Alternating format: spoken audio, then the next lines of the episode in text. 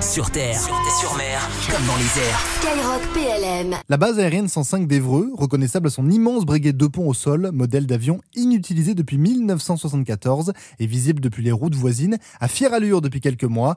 Une dérive de Transal a été installée à l'entrée de la base comme une invitation à découvrir son univers une fois les portes de la ville normande franchies.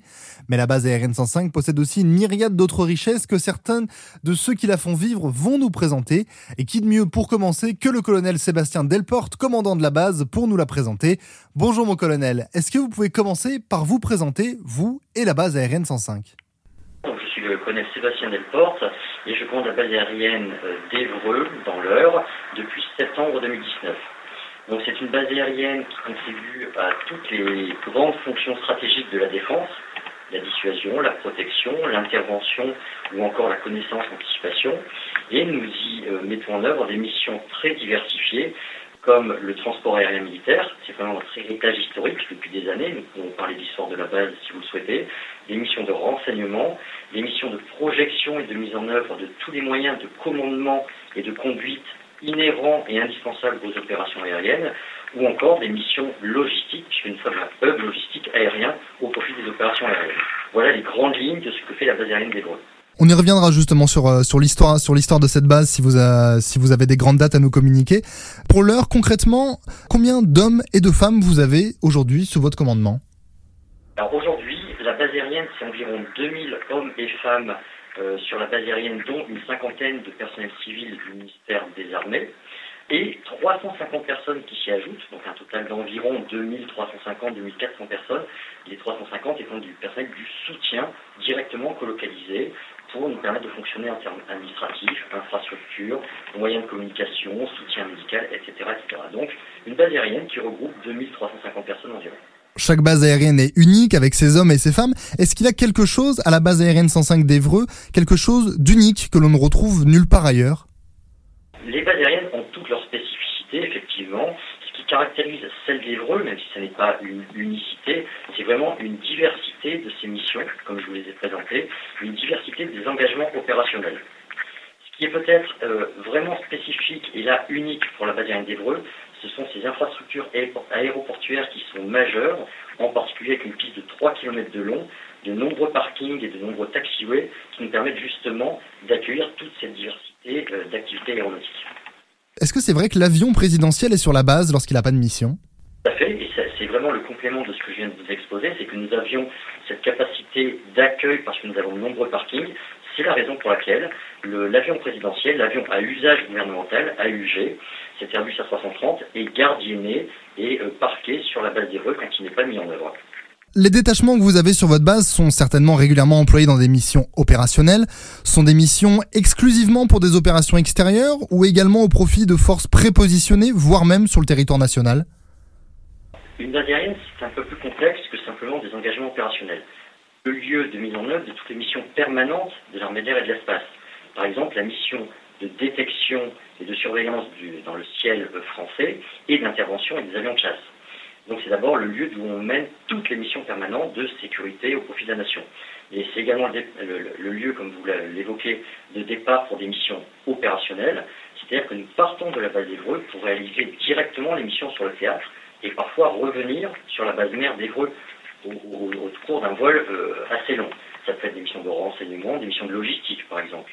Enfin, c'est aussi le, lieu d'entraînement, l'entraînement qui nous permet justement au quotidien de préparer nos forces et donc d'avoir un vivier de forces et de moyens déployables effectivement pour les opérations extérieures, mais également les missions intérieures. Je pense à la mission Sentinelle évidemment. Quand vous parlez de, ces opérations, que ce soit sur le territoire national ou en opération extérieure, est-ce que vous avez quelques chiffres à nous donner? Vous avez dit là justement que c'était des missions parfois assez longues, c'est-à-dire des missions qui durent plusieurs mois? On a effectivement des missions qui durent plusieurs mois quand les gens partent en opération planifiée, programmée, de façon à assurer la permanence des opérations françaises sur les théâtres d'opération que nous connaissons tous. Euh, ça représente au bilan des durées qui peuvent aller de 2 à 4 à 6 mois dans certains cas. Donc on a vraiment, en fonction des métiers, en fonction des besoins euh, des armées françaises, des détachements plus ou moins longs. Et au bilan sur la base aérienne, nous avons en permanence de 10 à 15% du personnel tous les jours de l'année, 365 jours par an et 24 heures sur 24, 10 à 15 du personnel qui est engagé en opération et qui est déployé sur ces différents théâtres. Vous évoquiez toutes ces missions différentes. J'imagine que sur la base aérienne 105 d'Evreux, il y a, pour compenser ces missions-là, une grande variété de métiers. Combien de métiers différents on peut compter sur cette base aujourd'hui? Alors, nous sommes vraiment représentatifs de ce que l'armée d'air et l'espace met en œuvre, puisque nous mettons en œuvre une cinquantaine de métiers. Dans, sur la base aérienne, c'est vraiment ce que fait l'armée d'air au, quotidien. 50 euh, métiers allant effectivement euh, du pilote au cuisinier, à la logistique, à la surveillance avec nos commandos, aux pompiers de l'air qui assurent la, protection euh, de l'activité aéronautique, etc. J'imagine que pour combler, euh, pour combler tous ces postes-là, vous êtes un gros recruteur. Combien est-ce que vous recrutez de jeunes tous les ans? L'armée de l'air et de l'espace, elle recrute environ 3000 euh, personnes chaque année. La base aérienne en elle-même n'est pas le recruteur. Les militaires étant soumis à une logique de mobilité géographique, pour répondre aux justes besoins au bon endroit, c'est un recrutement national qui est fait par des centres de recrutement que nous retrouvons un peu dans tous les départements et qui permettent d'alimenter ces 3000 euh, recrues chaque année qui viennent euh, être affectés sur les différentes bases qui en ont besoin. Et justement, parce que vous l'avez très bien dit, c'est l'armée de l'air et de l'espace qui recrute, c'est non pas la base aérienne 105 d'Evreux spécifiquement. Mais comment faire aujourd'hui si un jeune qui nous écoute en ce moment a très envie de rejoindre la base aérienne 105 Comment, comment lui, il doit faire pour euh, atterrir dans votre base, sans mauvais jeu de mots? Alors son point d'entrée, c'est vraiment ces centres de recrutement, les CIRFA, les CIRFA de l'armée de l'air. Euh, il y en a alors autour de nous, je vais parler de la région que je connais le mieux, la région normande. Nous avons des CIRFA à Évreux, à Rouen et à Caen, par exemple. Donc j'invite tous ces jeunes à oser. S'il y a bien un, terme qu'on peut leur, leur proposer pour ceux qui nous écoutent, c'est Mesdames, Messieurs, osez euh, l'enjeu pour un aviateur, donc un futur membre de l'armée de l'air, c'est d'être acteur de sa carrière. Et ça commence par oser et entrer dans, dans, dans un CIRFA et se renseigner et aller chercher le métier qui vous convient et aller offrir toutes vos compétences parce que nous avons vraiment moyen d'employer chacun d'entre eux. C'est le conseil principal que vous donneriez à un, à un jeune qui souhaiterait s'engager dans l'armée de l'air mais qui aurait un peu peur peut-être de franchir le pas? C'est le conseil principal que vous donneriez? Oser?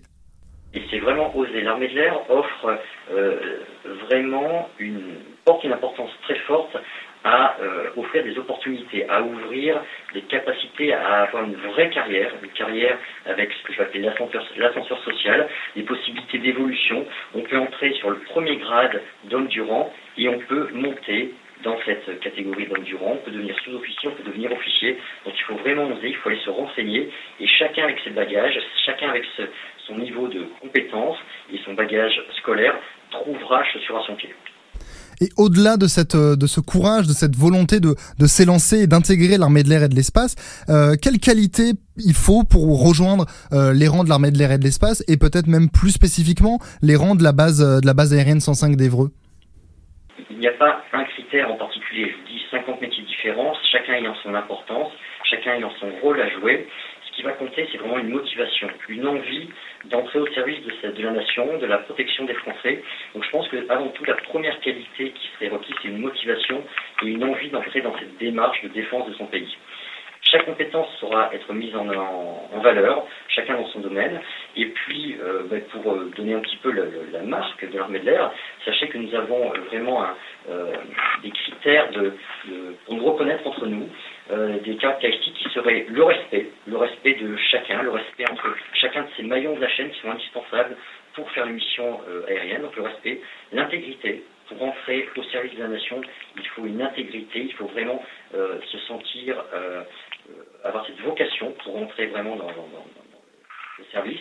Le sens du service, c'est primordial. Le sens du service, c'est de, se dire qu'on entre pour faire la mission et quelles que soient nos compétences, eh bien, on la réalisera avec tous les moyens disponibles. Et enfin, c'est l'excellence. L'excellence, l'armée de l'air est une armée technique, mais c'est aussi une armée qui n'a pas le droit à l'erreur, qui doit aller euh, parfois très vite, qui doit euh, agir euh, à distance, avec des élongations liées au vecteur aérien en particulier. Et donc l'excellence, c'est aussi un de nos critères. Donc le respect, l'intégrité, le sens du service et l'excellence sont les valeurs dans lesquelles on se reconnaît dans l'armée de l'air. On va revenir un petit peu sur, euh, sur vous et sur la base. On en parlait tout à l'heure, on va remonter un petit peu le temps. Est-ce que vous pouvez nous raconter les grandes dates de l'histoire de la base aérienne 105 d'Evreux Avant de parler de base aérienne, puisque l'armée de l'air est une armée jeune, euh, de 1964, euh, la région d'abord, la région d'Evreux, connaît une histoire aéronautique intense depuis 1900 et a connu vraiment à partir de 1913 un premier champ d'aviation qui était une première euh, euh, nationale, hein, c'était, ça faisait partie des précurseurs. Donc depuis plus d'un siècle maintenant, la région d'Evreux a une histoire aéronautique. Et c'est ce qui explique la, venue de la base aérienne. Après la Première Guerre mondiale, euh, un aéroclub, euh, un des premiers aéroclubs de France est monté en puissance. C'est devenu une école de formation civile, puis ensuite une école de formation militaire à l'approche de la Deuxième Guerre mondiale. Cette base aérienne a été d'abord occupée par des Allemands lors du Second conflit mondial, et puis au sortir de cette Deuxième Guerre mondiale, c'est devenu une base otanienne, une base de l'OTAN, euh, qui est occupée par des Américains entre 1952 et 1967, et c'est vraiment le, socle, le début de l'histoire de la base aérienne telle qu'on la connaît aujourd'hui, puisque de nombreuses infrastructures, dont la piste d'atterrissage et ces, nombreuses infrastructures, ont été construites par les Américains dans les années 50. Et puis à partir de 1967, quand la France sort du commandement intégré de l'OTAN, ça devient une base aérienne telle qu'on la connaît aujourd'hui, et c'est le, vrai début de la base aérienne 105 d'Evreux. Cette base aujourd'hui, et depuis une dizaine d'années, elle monte vraiment en puissance, avec une prochaine échéance qui est euh, une grande date pour nous, c'est l'arrivée de la première unité aérienne franco-allemande cet été sur euh, la base aérienne d'Evreux, avec euh, la mise en œuvre d'avions de, transport C-130J Hercule, donc euh, un type d'avion gros cargo tactique, donc à vocation guerrière, qui va être mis en œuvre par les Français et les Allemands. Évidemment, on va, on va en reparler, on va en reparler juste après. Vous êtes implanté à proximité de la ville d'Evreux, hein, d'où votre nom. Vous entretenez des relations avec la ville et les villages qui sont autour de la base aérienne 105 La base aérienne, de par l'histoire que je viens d'évoquer, c'est-à-dire plus de 100 hmm. ans à, l'environnement, elle fait complètement partie de cet écosystème local, qu'il soit économique, culturel, sportif. Des liens importants avec l'éducation nationale, donc euh, j'ai des liens en tant que commandant de la base aérienne avec toutes ces autorités locales. nous avons également des liens de proximité, de voisinage avec les écoles, les mairies, les employeurs locaux. C'est important puisque nous intégrons bien sûr les, les 2350 militaires dont j'ai parlé, mais également toutes leurs familles et puis demain les familles allemandes. Donc bien sûr que nous sommes pleinement intégrés, implantés et en très bon état d'esprit. Comment vous pourriez définir aujourd'hui votre rôle à la tête de la base? Moi, à la tête de la base, je suis vraiment responsable du fonctionnement général, c'est-à-dire de la mise en cohérence de tout le fonctionnement, de façon à m'assurer que toutes les missions peuvent être mises en œuvre simultanément, donc en répartissant les charges, en assurant de la préparation de l'avenir, c'est-à-dire la transformation de cette base aérienne. Euh, l'accueil de ces escadrons franco-allemands, par exemple, est un des sujets majeurs sur mon mandat depuis 2019, et donc de m'assurer que le jour J, nous serons au rendez-vous. Donc je suis vraiment un chef d'orchestre euh, qui s'assure de la cohérence globale. Merci mon colonel, nous nous retrouverons peu après pour revenir sur cette brigade binationale franco-allemande dont je parlais un peu plus tôt. Parmi les nombreux avions présents sur la base, il y a le CASA. Le commandant Anaïs est à la tête de l'escadron 362 Ventoux, présent sur la base aérienne 105 depuis 2015. Bonjour Anaïs, est-ce que tu peux te présenter à ceux qui nous écoutent? Je suis la commandant Anaïs, je suis pilote de CASA, CN235. Et actuellement, je commande un escadron de transport tactique, l'escadron de transport 362 Ventoux. Avant de revenir justement sur euh, l'escadron 362 Ventoux que tu commandes, est-ce que tu peux nous raconter, nous, de, nous raconter ton parcours, nous dire comment tu en es arrivé là aujourd'hui? Oui, alors euh, j'ai fait un bac scientifique. Ensuite, j'ai fait euh, mon école prépa, donc Matsup, Matspé, à Grenoble, dans une école militaire, l'école des pupilles de l'air. Je me suis préparée à passer le concours d'entrée de l'école de l'air, que j'ai réussi. Donc là, on attaque une formation d'ingénieur sur trois ans avec euh, quelques vols pour euh, aborder l'aéronautique en douceur. Une fois qu'on a ce diplôme d'ingénieur, on fait un tronc commun où on est mélangé, les futurs pilotes de chasse et les pilotes de transport. On reçoit un, vernis aéronautique et euh, donc on, apprend les rudiments d'aéronautique, plus un peu de voltige, de vol en formation, de navigation basse altitude qui nous permet d'être euh, testé, évalué et en fonction de nos notes, des résultats obtenus, de choisir euh, la spécialité. Moi, j'ai choisi le transport, donc je suis partie à Avor, où pendant un an, on est formé sur Glingu et à toutes les techniques du transport commercial et militaire.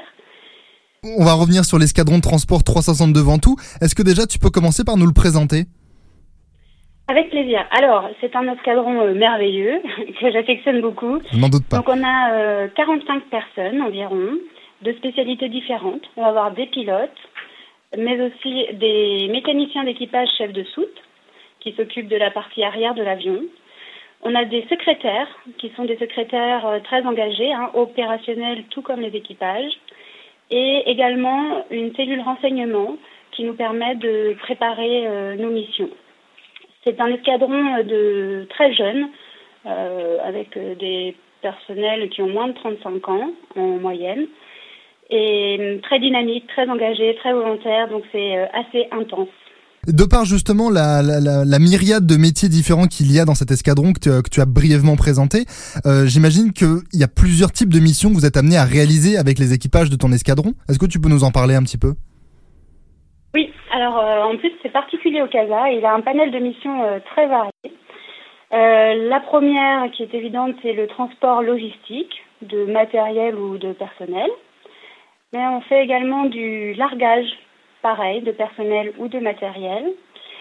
Et on a une mission très particulière, c'est la mission euh, d'évacuation sanitaire en opération, euh, puisqu'on est hum, capable de transporter des blessés, des soldats blessés, au sein des théâtres d'opération pour les ramener dans, des hôpitaux. Donc euh, c'est une mission très gratifiante. Et le CASA est également très présent en Outre-mer, puisqu'il a la possibilité de se poser sur des pistes courtes, des terrains sommaires. Donc on le retrouve euh, en Polynésie française, en Nouvelle-Calédonie, à La Réunion, en Guyane, à Djibouti. Donc euh, c'est vraiment un panel de missions très varié et qui couvre euh, la Terre entière. Dans l'émission du CASA, je disais, il est possible de faire du largage de parachutistes, mais aussi du largage de palettes logistiques. Est-ce que c'est valorisant de travailler en interarmée comme ça? C'est assez, assez rare? Alors pour nous, c'est devenu euh, l'habitude. Euh, donc j'emploie souvent le mot de travail collectif. Euh, oui, c'est très valorisant de travailler euh, ensemble en optimisant des spécialités très pointues de toutes les armées, de toutes les spécialités, ce qui permet de réaliser des missions complexes. Et en parlant de mission, on va, essayer d'être très concret pour, euh, pour ceux qui n'auraient pas encore compris. Euh, on va parler de l'opération Résilience, qui est l'opération qui est menée pour aider à lutter contre la pandémie de Covid. Ton escadron a été employé, non? Oui, on a eu la chance de réaliser la première mission euh, d'évacuation de patients Covid en métropole, quand il a fallu désengorger la région Île-de-France. Donc c'est un équipage de mon escadron qui a réalisé cette mission. Et donc, c'est des, euh, des, patients civils qui étaient hospitalisés en Ile-de-France qui montaient à bord de vos, euh, à bord de vos, de vos appareils pour être, euh, du coup, expatriés dans d'autres hôpitaux. C'est bien ça? Exactement. Ça montre que on est ouvert sur le civil, sur tous les types de missions, c'est de, de l'humanitaire, sur, enfin, c'est très ouvert effectivement, oui, ça l'est, ça, énormément. Alors, un escadron de transport, c'est évidemment des équipages pour assurer la mission principale avec ces casas. On, euh, on peut même les appeler, je ne sais pas si je peux me permettre de l'appeler comme ça, c'est des 4x4 de l'air. Est-ce que je peux les appeler comme ça? Ah, j'aurais pas forcément employé euh, cette expression, mais pourquoi pas euh, On peut, peut dire couteau suisse peut-être? Enfin, couteau on réalise bah, voilà, des missions très variées, on s'adapte aux contraintes, on optimise les moyens pour répondre à un besoin. Et alors justement pour répondre euh, pour répondre à ces besoins, pour pour pallier justement à toutes ces à toutes ces missions très différentes, c'est composé comment un équipage? Alors l'équipage de base, c'est trois personnes. On a un commandant de bord qui est chef de la mission, un copilote qui épaule son commandant de bord et le mécanicien d'équipage chef de soute qui s'occupe de toute la partie arrière. Mais cet équipage, il est renforcé par euh, une équipe sanitaire euh, lorsqu'on réalise des missions d'évacuation sanitaire. Donc là, dans ces conditions, on ajoute un médecin, un infirmier et un convoyeur de l'air qui va assurer le lien entre la partie médicale et la partie aéronautique. Donc parfois, on se retrouve avec un équipage euh, assez important à gérer même sans parler, euh, sans parler un instant de tout l'aspect sanitaire pour les pour les missions euh, pour les missions de l'opération résilience, il y a en plus de tout l'équipage dont tu viens de nous parler, il faut certainement rajouter du monde au sol pour que la mission puisse se réaliser sans encombre. Ça, représente à peu près combien de métiers différents? Oh, beaucoup, beaucoup, beaucoup. Alors, euh, l'avion, c'est la finalité, mais sans tout, sans toutes les armées, sans toutes les spécialités, l'avion ne vole pas. Donc, il y a un volet administratif qui permet d'avoir une institution stable. Il y a un volet euh, que je pourrais qualifier de logistique primaire. Il faut que les équipages se nourrissent, qu'ils puissent être hébergés, euh, qu'ils aient un véhicule pour aller chercher la météo. Et puis, je, dirais une partie logistique plus technique où on a euh, ben, en, premier lieu les mécaniciens qui nous préparent nos avions, qui nous les réparent. On a les escales qui nous accueillent sur les différentes plateformes. En nous permettant d'avoir le bon matériel pour charger, décharger, ravitailler notre avion, gagner du temps, rester opérationnel. Toi justement, avec ton expérience aujourd'hui, tu peux peut-être nous le dire, pour avoir un bon escadron très opérationnel, qu'est-ce qu'il faut développer en priorité comme, euh, comme qualité ou comme compétence? Alors je, je, le vois du coup avec les jeunes qui arrivent dans mon escadron. Euh, très naturellement, je dirais le courage, le travail, la, la rigueur, l'engagement. Alors ce sont des mots euh, forts, mais le principal pour moi c'est l'esprit d'équipe parce qu'il faut que tout ça fonctionne ensemble. Et c'est ce qu'on appelle chez nous la cohésion. C'est pas juste un mot, c'est présent au quotidien. Donc cette cohésion, c'est vraiment euh, l'élément clé euh, qui nous permet d'être opérationnel. Est-ce que vous avez un rituel ou une tradition au sein de votre escadron, quelque chose qui justement peut permettre d'appuyer cette cohésion? Je ne sais pas c'est rituel, mais en tout cas, on axe beaucoup euh, les choses sur la transmission, la transmission entre les générations. Et donc, euh, dans les moments clés d'une carrière de, militaire, et puis moi je vais parler des pilotes, euh, on marque certains événements. On marque l'arrivée en escadron. On marque aussi la, première opération. Pareil, on commence à, grandir et à être reconnu dans son unité. Tu es commandant de cet escadron et on peut donc dire sans se tromper avec tout ce que tu nous en as dit que tu occupes un poste à responsabilité. En étant à ce poste, toi, c'est quoi qui te prend le plus de temps euh, au quotidien ou pas d'ailleurs? Très naturellement, je vais dire l'humain. Parce que finalement, quand on est commandant d'escadron, on est en arrière-plan. Ce sont euh, nos personnels qui font euh, les missions, qui les réalisent, qui sont dans l'action. Et donc, pour faire en sorte qu'ils puissent se donner à fond et remplir toutes les missions qui leur sont confiées, il faut un ajustement, un réglage fin de, de, de ce potentiel humain. Et donc, c'est ça qui prend le plus de temps. Et c'est transparent dans les faits, mais pour un chef, ça demande beaucoup d'énergie. Tu me dis ici que ce qui est le plus chronophage, c'est l'humain. Tu insistes sur la, la, cohésion comme étant une des qualités prioritaires, si ce n'est la qualité prioritaire. Et on parle de rituel euh, au sein de ton escadron comme étant euh, finalement la, la, transmission comme étant une valeur aussi très propre de cet escadron. Finalement, l'humain est au centre de tout, même des missions et de tout le reste en fait. Oui, ça c'est une évidence. L'humain, euh, c'est l'outil de, de, des armées. Et donc c'est pour ça qu'il faut euh, bien le connaître, bien le maîtriser et en prendre soin. Ça me paraissait important de, de, de, partager ce message. Je te remercie sur, euh, sur ça. Euh, une question encore sur toi. Voir, euh, voir une femme aussi haut dans, dans ces postes-là, c'est quelque chose que tu constates de plus en plus aujourd'hui? Oui, oui, c'est vrai, on peut le dire. Ça a évolué depuis que je suis rentrée dans l'armée en 15 ans. Il y a plus de femmes à des postes de, à responsabilité. Euh, actuellement, il se trouve qu'on a hum, deux femmes à la tête des deux escadrons euh, CASA. Euh, les derniers arrivés en, unité sont des femmes, mais dans six mois, ce sera euh, différent, ce seront des hommes. Donc euh, oui, mais c'est pas forcément un sujet puisque c'est rentré dans dans les mœurs. On a la chance d'avoir justement beaucoup de femmes dans l'escadron, donc on a une fierté à dire qu'on est un escadron mix et, et tout ça marche bien ensemble. Donc c'est c'est naturel finalement. Est-ce que tu peux nous dire ton meilleur souvenir depuis que tu as intégré la, la, base aérienne 105 et euh, peut-être euh, ton vol le plus étonnant? Je ne sais pas si les, les, deux souvenirs peuvent être, peuvent être liés. Spontanément, c'est ma prise de commandement. Un, un, beau souvenir sur la base 105 d'Evreux, c'est la prise de commandement puisqu'on a une belle cérémonie euh, militaire qui permet de faire une pause dans ce tourbillon opérationnel et euh, où on prend conscience du poids de, tout ce qui a été fait par le passé, qu'on reçoit et qu'on doit euh, honorer. Donc ça, c'est vraiment un, moment fort et puissant. Et puis, plus basiquement, une super mission que j'ai pu réaliser, une mission de convoyage à La Réunion.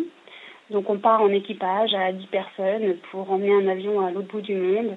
Et ça, ce sont des moments euh, vraiment très, forts. Donc ça, ce sont des bons souvenirs. Et pour l'histoire du vol euh, surprenant, j'ai eu la chance de faire du transport de VIP avant de venir sur Casa. Donc j'ai une petite anecdote. Je transportais un général euh, de l'armée anglaise et j'ai dû me dérouter parce qu'il voulait aller aux toilettes. Voilà, donc je me suis déroutée sur un tout petit terrain en Grèce euh, parce qu'à bord de mon avion, il n'y avait pas de toilettes. Si un, si un jeune garçon ou une jeune fille voulait suivre ton chemin, marcher dans tes pas ou, euh, si je me permets le jeu de mots, dans tes ailes, quel conseil tu pourrais lui donner? Euh, ne jamais abandonner ses rêves, ne pas écouter les, les briseurs de rêves, y croire, foncer et derrière on peut vivre une aventure humaine exceptionnelle. Merci Anaïs et bonne continuation. Le colonel Delporte nous l'a très bien dit tout à l'heure, la base regorge de nombreux métiers, une cinquantaine que nous ne pouvons hélas pas tous vous présenter, mais nous avons quand même l'occasion de vous en dévoiler quelques-uns. Et on commence avec le sergent Tudy, un jeune militaire qui va vous présenter un des aspects de l'armée de l'air absolument essentiel, qui l'amène d'ailleurs à souvent travailler avec des membres d'autres armées. Bonjour sergent, est-ce que tu peux commencer par te présenter? Je suis le sergent Tudy, j'ai 22 ans.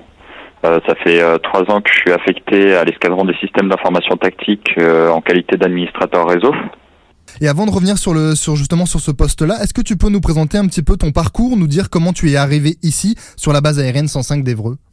Alors moi je me suis engagé en 2015 à l'école d'enseignement technique de l'armée de l'air de Sainte, où j'y ai fait mes mes classes plus ma scolarité de première et de terminale avant de passer à un baccalauréat scientifique. En septembre 2017, j'ai intégré Rochefort pour apprendre ma spécialité d'administrateur réseau. Et en, février 2018, j'ai rejoint la base d'Evreux euh, à l'EACT, justement, l'escadron des systèmes d'information tactique. D'accord, un très beau parcours donc. Alors tu es membre de l'escadron des systèmes d'information et de télécommunication. Concrètement, c'est quoi tes, les missions de cet escadron et tes missions à toi? Alors euh, les missions de l'escadron, c'est euh, surtout de l'ouverture de sites, c'est-à-dire qu'on va venir déployer euh, les euh, systèmes d'information, tout ce qui est ordinateur et euh, moyens de télécommunication pour permettre aux autres escadrons de faire leur travail et de pouvoir communiquer. T'es amené toi à te déplacer en OPEX, ça t'est déjà arrivé? Alors oui, j'ai déjà été amené à me déplacer en opération extérieure, notamment sur la bande Céléos aérienne et au Moyen-Orient. Alors justement, c'est une question qu'on pose toujours dès qu'on a l'occasion de rencontrer un, un, militaire qui est parti en opération extérieure, parce qu'à chaque fois on trouve des ressentis différents. C'est quoi la sensation que lorsqu'on fait sa première OPEX? Déjà, il y a beaucoup d'excitation et de stress au moment de la préparation, la veille euh, quand on se prépare à partir. Et après, en fait, c'est le moment où on pose le pied sur le tarmac euh, quand on est arrivé euh, sur le territoire, qu'on a cette chaleur ambiante, cette humidité qui nous saisit avec euh, le, le, stress qui retombe un peu et on se dit qu'on est vraiment arrivé sur le territoire. C'est le c'est le moment où on se dit qu'on va enfin pouvoir mettre en application tout ce qu'on a appris et euh, c'est une sorte d'aboutissement d'un moment clé de notre carrière en fait. Et justement, tu parles, tu dis un mélange de stress, d'excitation, que le stress redescend quand on arrive, quand on pose le pied sur le tarmac. Quand on rentre en France, après à ce moment-là, toute cette adrénaline, elle, elle redescend. Et du coup, est-ce qu'on réalise ce qui s'est passé? Est-ce qu'on a envie de repartir?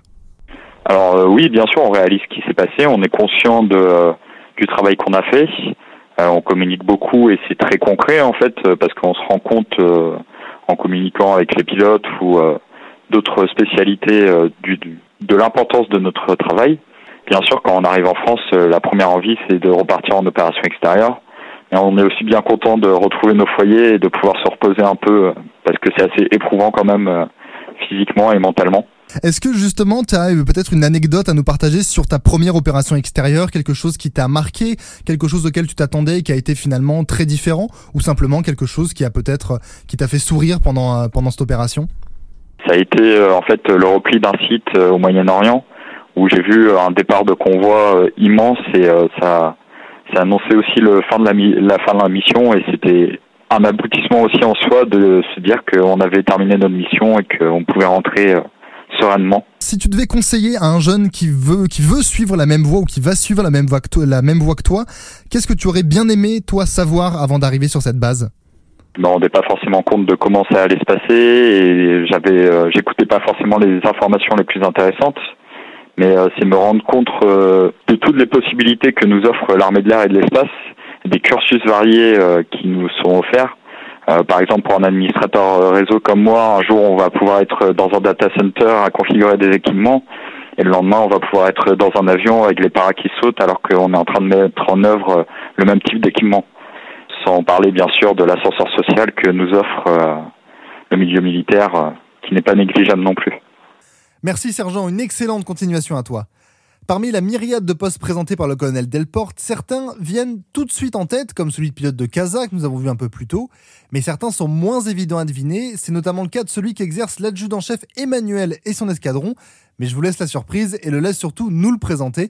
Bonjour mon adjudant-chef, est-ce que tu peux commencer par te présenter? Oui, je suis effectivement l'adjudant-chef Emmanuel et j'appartiens à l'escadron électronique aéroporté 01 054 Dunkerque. Alors, et quelle est ta fonction au sein de cet escadron et quelles sont les missions du 54 Dunkerque? On peut le dire comme ça aussi? Fait ça, donc, et on, l'appelle aussi couramment le travail Gabriel.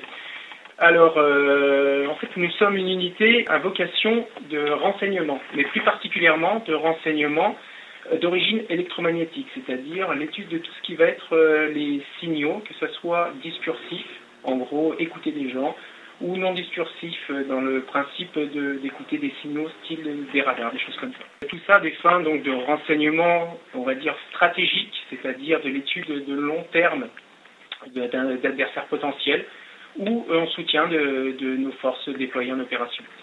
Et au sein de, cette, de cet escadron, ben, ma fonction, c'est opérateur linguiste, donc euh, l'écoute justement de communication d'intérêt pour nous. D'accord. Alors, linguiste dans un avion, je, je dois avouer que j'imaginais pas que ça existait comme métier au sein de, de l'armée de l'air et de l'espace. C'était quelque chose qui était euh, que tu as toujours eu envie de faire ou tu es atterri comme ça dans, dans cette voie et c'est quelque chose où tu t'es dit bah c'est oui, c'est bien, j'ai envie de faire ça. J'avoue que c'est totalement par hasard au départ, puisque ma vocation était vraiment de rentrer dans, dans l'armée. J'ai découvert ça, enfin on me l'a fait découvrir, c'est vraiment par hasard, et après c'est quelque chose d'extrêmement intéressant. Déjà le monde du renseignement est extrêmement intéressant, et euh, contribuer au renseignement via l'étude des langues, c'est encore euh, c'est hyper gratifiant. J'imagine que, en travaillant dans le renseignement comme ça, notamment à travers l'étude des langues, j'imagine que tu es soumis à des notions de, de confidentialité? Tout à fait. Alors, très souvent, on va dire que le monde du renseignement, c'est un monde secret on ira plutôt dire c'est un monde discret. Nous ne sommes pas vraiment des James Bond, attention, il faut relativiser les choses. Néanmoins, l'importance de rester discret sur son travail, sur les opérations qu'on mène, etc. Du coup, sans, euh, sans trop en dire, est-ce que tu peux au moins nous dire quels sont les, autres membres de l'équipage avec lesquels tu, travailles ou leur mission au moins dans ce type d'avion? Déjà, donc, nous avons euh, une équipe de linguistes dont le métier est simplement l'écoute, l'interception, en fait la recherche de communication d'intérêt militaire. Euh, nous avons aussi des opérateurs euh, spécialisés dans la graphie, en fait, tout ce qui va être communication en morse. Tout ça afin, en fait, de, rechercher du renseignement. Ce renseignement sera ensuite analysé, du moins les informations vont être analysées et bonifiées par un exploitant renseignement euh, on va mettre ça en parallèle, on va le corréler, en fait, euh, essayer de chercher, de croiser les informations avec d'autres spécialistes qui sont les spécialistes ELINT. Eux ont vocation d'étudier tous les signaux radars. Le but étant, encore une fois, de produire un renseignement élaboré, utilisable au final, que ce soit dans les opérations ou alors, comme je le disais euh, précédemment, à des vues stratégiques sur le long terme. Et tout ça, le travail est, on va dire, euh, orchestré, chapeauté par un officier renseignement. Et toi, c'est quoi ton, ton, ton, rôle dans ce déroulé-là de par, euh, de par tes fonctions? C'est des offices de, traduction peut-être? Oui, tout à fait. Alors déjà, c'est la recherche. Première chose, c'est la recherche des communications qui sont d'intérêt militaire. On va essayer d'en extraire des informations intéressantes et aussi de localiser où se situent justement euh, ces, les émetteurs d'intérêt. Le but étant de fournir toutes ces informations pour, pour derrière, grâce aux différents membres de l'équipage, de produire un renseignement, comme je disais, élaboré, utilisable par la suite. Et j'imagine que du coup, ça peut paraître évident, tu es amené à, partir en opération extérieure avec ces fonctions-là? Bien évidemment, mais ça, ça va être tout le monde du RANS, euh, tout le renseignement, la plupart du temps, nous sommes extrêmement déployés. Euh, ça va être forcément bah, sur les, les, endroits où euh, nos troupes sont déployées, puisqu'on peut travailler en, leur soutien, mais ça peut être aussi à d'autres endroits. La plupart du temps, en fait, on va, on va avoir des théâtres qui vont s'ouvrir ou se fermer au rythme de l'actualité. Quel conseil tu pourrais donner, toi, à un, jeune euh, qui, a, qui aurait envie d'intégrer l'armée de l'air et de l'espace? De ne pas hésiter, de bien se renseigner, parce que des spécialités, il y a tout ce qu'il faut, il y a, vraiment, il y en a pour, euh, il y en a pour tous les goûts. Clairement, il y a vraiment tout ce qu'on veut. Après, il faut aussi se dire que l'armée a un avantage, c'est un vrai ascenseur social. Il n'y a pas de question de d'où je viens, de qui je suis, si je suis un homme, si je suis une femme. On a tous les mêmes possibilités d'avancer, de progresser, d'avoir une carrière, qu'elle soit en tant que militaire du rang, sous-officier, officier, et même de passer d'une catégorie à l'autre. Donc vraiment, faut foncer. Quand on est jeune, on a souvent on a le couteau entre les dents. C'est à ce moment-là qu'il faut y aller et se dire qu'on va découvrir plein de choses et qu'on va s'offrir une vraie carrière. Merci Emmanuel pour le temps que tu nous as accordé pour nous présenter ton métier et ton escadron. Un peu plus tôt, le colonel Delporte évoquait l'escadron binational franco-allemand. Nous le retrouvons une nouvelle fois pour l'évoquer un peu plus en détail. C'est notamment l'occasion de parler du futur de la base aérienne 105 d'Evreux. Alors mon colonel, on a pu voir qu'une dérive d'un Transal, cet avion mythique de transport de l'armée de l'air engagé dans toutes les opérations des armées depuis 40 ans, a été installé en bonne place sur une des entrées d'Evreux. Ce symbole souligne le départ à la retraite de ce fabuleux avion qui aura marqué des générations de pilotes de transport. Et c'est donc sur l'avenir de la base que je souhaiterais que vous puissiez vous exprimer. Cela veut dire que l'infrastructure, les effectifs et bien d'autres choses sont amenés à changer?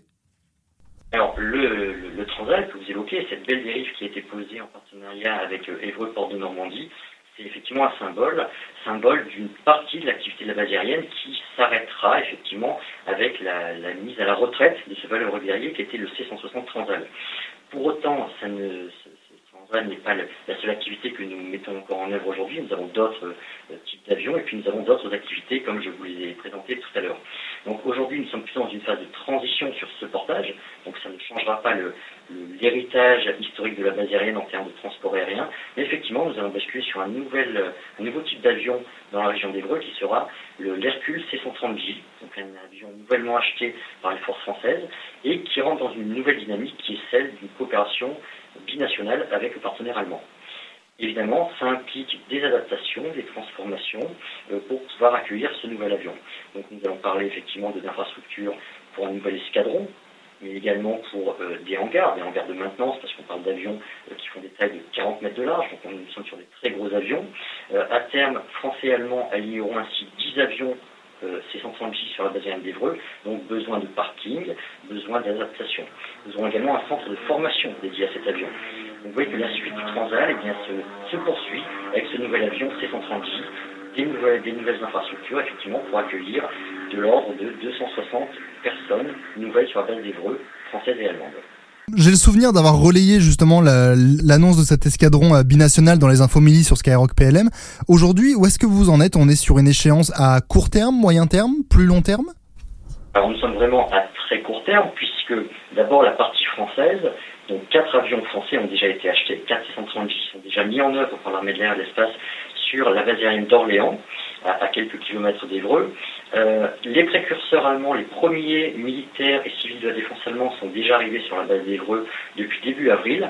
Et donc l'échéance prochaine, c'est le transfert de toute la partie française d'Orléans vers Évreux, et ça se fera cet été au mois de juillet, et à partir du mois d'août, l'affectation des premiers militaires allemands pour une mise en œuvre de cet euh, escadron binational tout à fait nouveau à partir de septembre 2021. Donc nous sommes vraiment sur du très court terme aujourd'hui.